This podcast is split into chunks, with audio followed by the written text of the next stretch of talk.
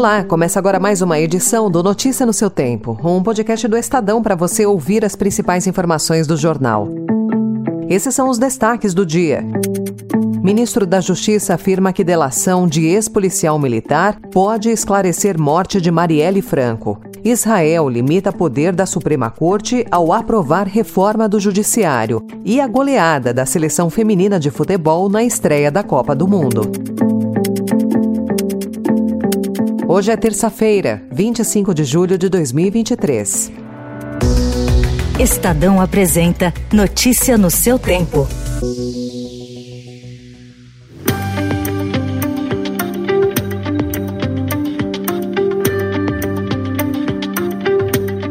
A delação premiada do ex-policial militar Elcio Queiroz resultou na prisão do ex-bombeiro Maxwell Simões Correia e na retomada do fôlego das investigações sobre o assassinato da vereadora Marielle Franco e do motorista Anderson Gomes. Queiroz citou o nome de Edmilson Oliveira da Silva como responsável por contratar o ex-PM Rony Lessa, acusado de efetuar os disparos. Silva foi assassinado em novembro de 2021. Para o ministro da Justiça, Flávio Dino, as informações podem ajudar a revelar o mandante da morte de Marielle.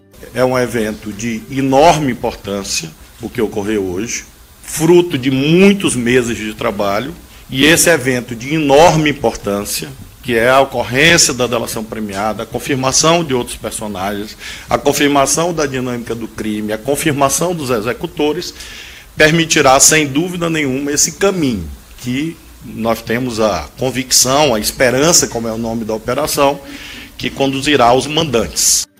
No governo Lula, a Polícia Federal entrou nas investigações.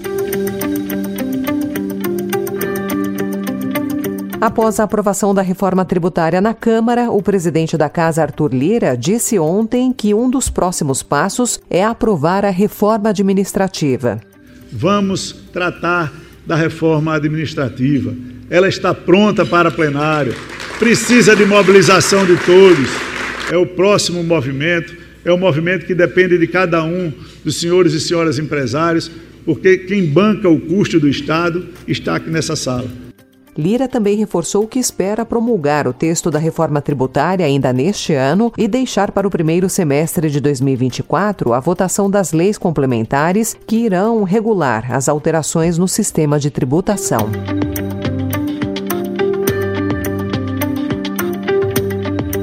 A decisão do governo Lula de zerar a alíquota de imposto de importação de produtos de até 50 dólares comercializados em sites internacionais como os asiáticos Shein, Shopee e AliExpress pode gerar uma perda de arrecadação para os cofres públicos de cerca de 35 bilhões de reais até 2027. A estimativa é de nota técnica da Receita Federal, que considerou os anos cheios de 2024 a 2027, além dos meses de julho a dezembro dezembro deste ano. A isenção começa a valer no dia 1 de agosto, após a reunião do Instituto para o Desenvolvimento do Varejo e da Confederação Nacional da Indústria com o ministro da Fazenda Fernando Haddad. O secretário executivo da pasta, Dário Durigan, afirmou que os estudos das entidades seriam analisados pelas equipes técnicas do ministério.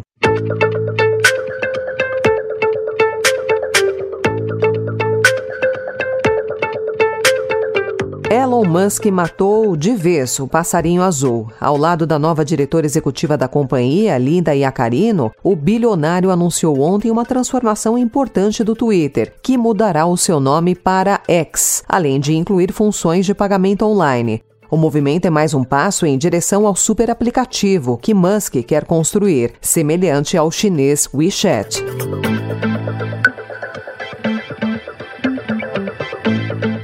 חבר הכנסת להב הרצנו, קריאה שלישית, נא לצאת. חבר הכנסת להב הרצנו, שלישית לצאת. O parlamento israelense aprovou ontem, em meio a protestos no parlamento, parte da reforma do judiciário que limita a capacidade da Suprema Corte de anular decisões tomadas pelo governo. A coalizão do primeiro-ministro Benjamin Netanyahu, a mais extremista da história de Israel, ignorou os pedidos de negociação, agravando a crise institucional. Netanyahu e seus apoiadores dizem que a legislação vai melhorar a democracia ao dar aos legisladores eleitos maior autonomia sobre os juízes. Diversos setores da sociedade participaram de manifestações contra a reforma do judiciário. Ontem, manifestantes bloquearam as ruas do lado de fora do parlamento. Muitos entraram em confronto com a polícia, que fez 34 prisões.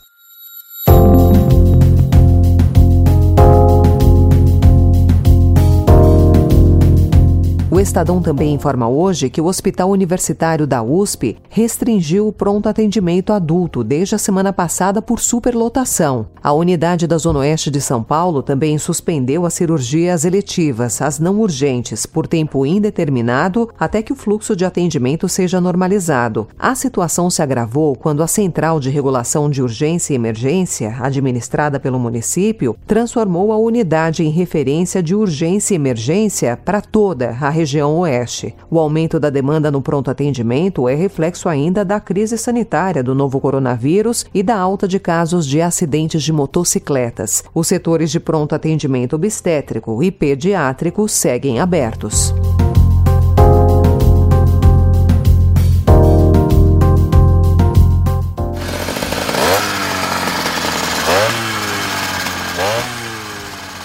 E em São Paulo, o trânsito parece estar com os sinais trocados. Bikes motorizadas roubam das motos, agora cada vez mais elétricas, o posto de campeãs do barulho. Segundo a FenaBrave, a frota de motos elétricas no país, incluindo as scooters, aumentou cerca de 346% em 2022. A descarbonização da frota é impulsionada por startups de mobilidade que promovem a adesão principalmente de entregadores. Mas especialistas ouvidos pelo Estadão dizem que as vantagens ambientais das motos elétricas não são tão claras. Um outro problema é levantado pelos próprios entregadores: o silêncio das motos, que também os deixa com medo de não serem notados no trânsito. Notícia no seu tempo.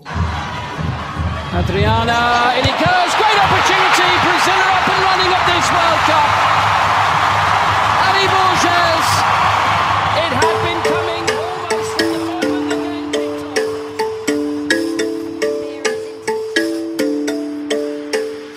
Com a goleada de ontem contra o Panamá na estreia na Copa do Mundo Feminina, a seleção brasileira lidera o Grupo F com três pontos e pode até se garantir nas oitavas de final sábado, quando enfrenta a França, considerada a favorita ao primeiro lugar da chave, mas que não saiu do 0 a 0 com a Jamaica na estreia. Se vencer e o Panamá não bater as jamaicanas, o Brasil já se classifica. Com Marta no banco na maior parte do jogo, a seleção brasileira ganhou uma nova estrela. Ari Borges. A meio-campista de 23 anos brilhou, fez três gols, participou com uma assistência do outro, marcado por Bia Zanerato, e foi o primeiro grande destaque da competição. Esperei muito por esse momento, assim, é, é um sonho poder estar tá aqui, poder é, jogar uma Copa do Mundo.